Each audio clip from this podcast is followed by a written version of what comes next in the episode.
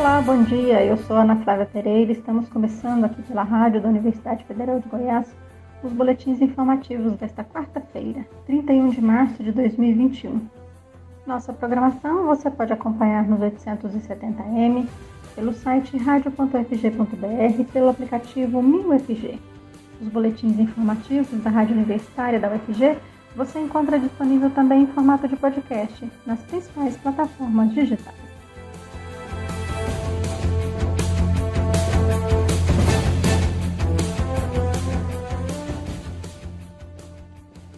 Brasil, a pandemia da Covid-19 não dá sinais de estar arrefecendo. Ontem, o número de mortos pela doença em 24 horas bateu um novo recorde, com 3.668 pessoas vítimas fatais de complicações da doença.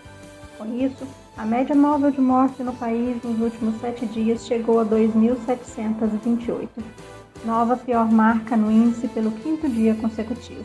Em comparação à média de 14 dias atrás, a variação foi de mais 34%. Março já tem quase o dobro de mortes por Covid-19 registradas em julho de 2020, que era o pior mês da pandemia até agora.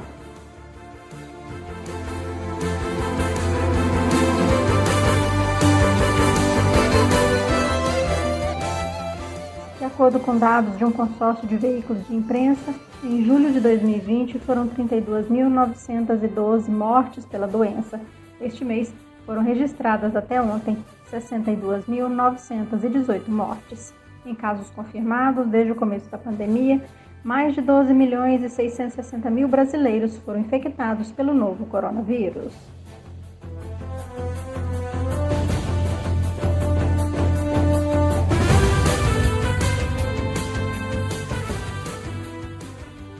Estado de Goiás, segue a alta ocupação de leitos para Covid-19. Ontem, com o registro de 93 mortes e 3.331 novos casos positivos de Covid-19 em 24 horas, o estado chegou a mais de 481 mil infectados pelo coronavírus e 11.432 mortes pela doença desde o início da pandemia.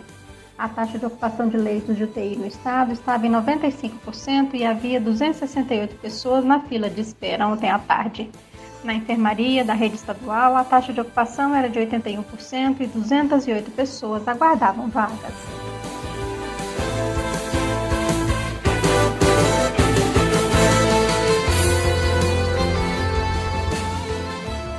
Em Goiânia, 94% das UTIs estavam ocupadas ontem à tarde e em enfermarias a taxa era de 95% de ocupação.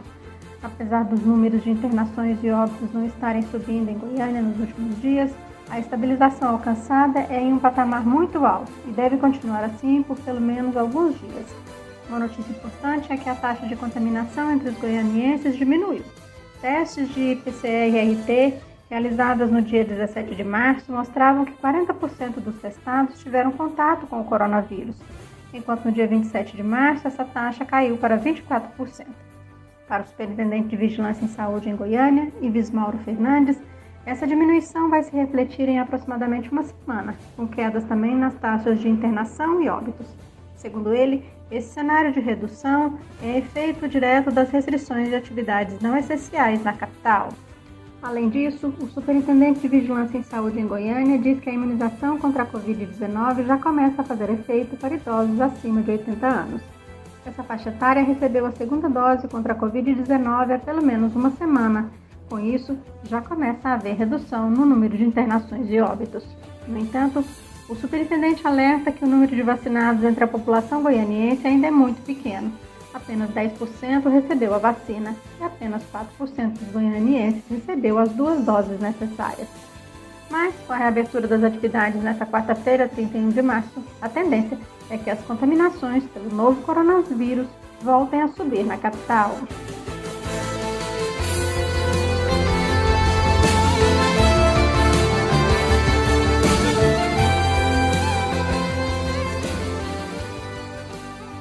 Aparecida de Goiânia, na região metropolitana da capital, a ocupação de leitos de unidade de terapia intensiva na rede privada estava em 100% ontem à tarde. Na rede pública, essa taxa era de 90%. No total, a cidade já confirmou mais de 56 mil infectados pelo coronavírus, 915 óbitos e 1.030 casos são considerados ativos. O Jardim Buriti Sereno, o setor Cidade Vera Cruz e o Jardim Tiradentes seguem sendo os bairros que apresentam mais casos confirmados da doença. E em Aparecida de Goiânia, segundo o gráfico feito pela Secretaria de Saúde da cidade, a faixa etária que apresenta mais infectados por coronavírus é a que vai de 30 a 39 anos de idade, representando 25% do total.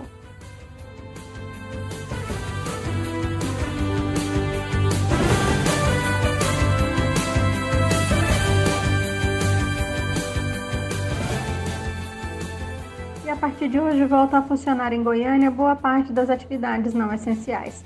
Segundo a autorização da Prefeitura da capital, a cidade passa a seguir o modelo de escalonamento de 14 por 14 dias, ou seja, atividades não essenciais ficam abertas por 14 dias e voltam a fechar após o período.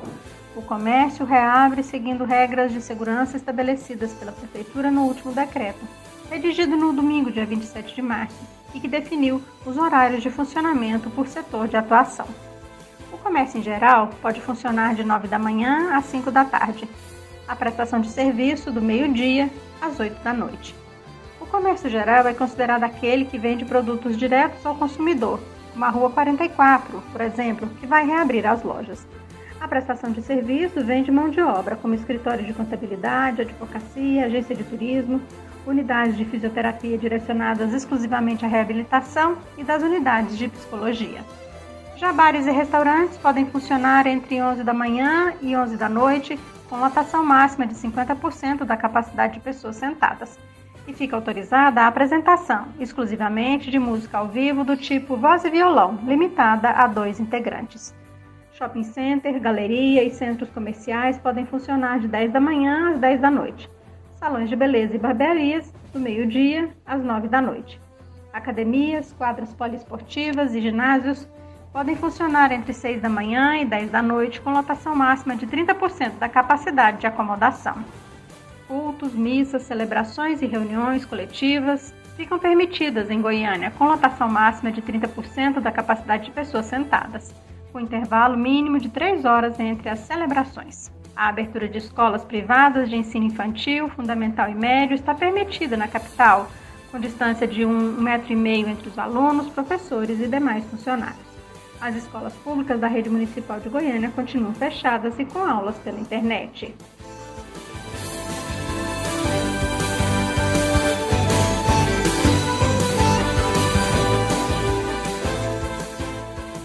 O decreto da Prefeitura de Goiânia que passa a valer hoje proíbe o funcionamento de restaurantes e praças de alimentação em feiras livres, bem como o consumo de produtos no local e a disponibilização de mesas e cadeiras aos frequentadores.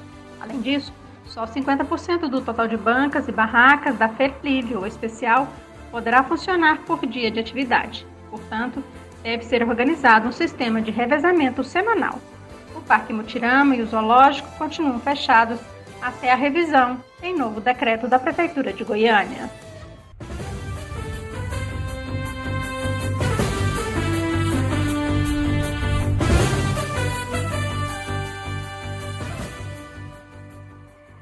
Pesquisa realizada este ano constata que pelo menos metade das crianças deixaram de tomar a vacina contra a meningite por medo de contrair a Covid-19. Vamos ouvir a reportagem.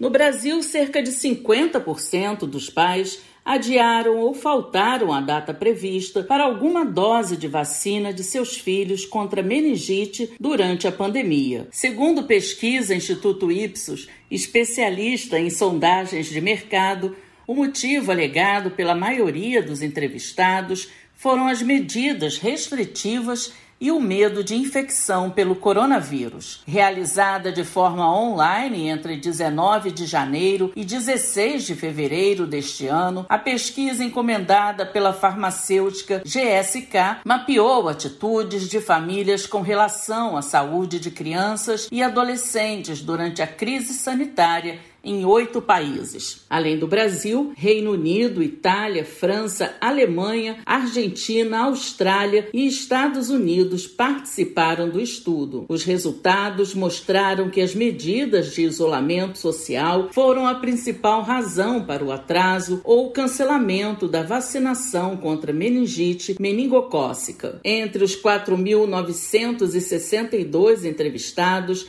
a maioria dos pais, 95%, afirmou que seus filhos irão retomar pelo menos uma atividade que envolva contato próximo com outras pessoas quando as restrições forem suspensas. A pesquisa também concluiu que mais de 70% das pessoas ouvidas pretendem reagendar a imunização contra a doença. 21% disseram que não farão reagendamento, a maioria por medo de contrair Covid-19 em espaços públicos. A meningite é uma inflamação das meninges, membranas que envolvem o cérebro e a medula espinhal. Ela pode ser causada por vírus ou bactéria, que é mais grave. Especialistas apontam que no mundo mais de 5 milhões de pessoas são afetadas pela doença anualmente. A cada 10 pacientes, um morre em decorrência da doença e outros dois ficam com sequelas. Segundo eles, a principal forma de prevenção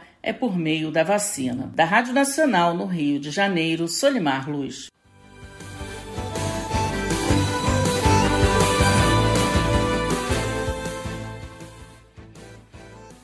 No Brasil, segundo o Programa Nacional de Imunizações, a primeira dose da vacina meningocócica C é indicada aos 3 meses de idade, com uma segunda dose aos 5 meses e um reforço aos 15 meses.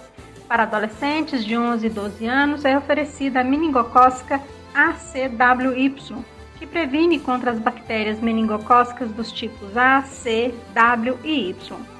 Segundo o diretor do Departamento de Pediatria da Faculdade de Ciências Médicas da Santa Casa de São Paulo, Marcos Safadi, o problema em adiar a vacinação de crianças é que podem ocorrer surtos das doenças quando elas retornarem às aulas presenciais e reencontrarem amigos e familiares, sem estarem imunizadas. O médico alerta que a vacinação é uma atividade essencial.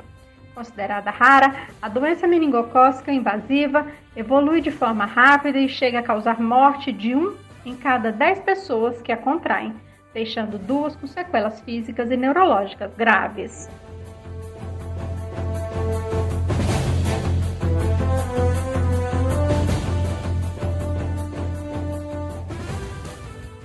Você pode acompanhar um novo boletim informativo na Rádio Universitária às 11 horas da manhã.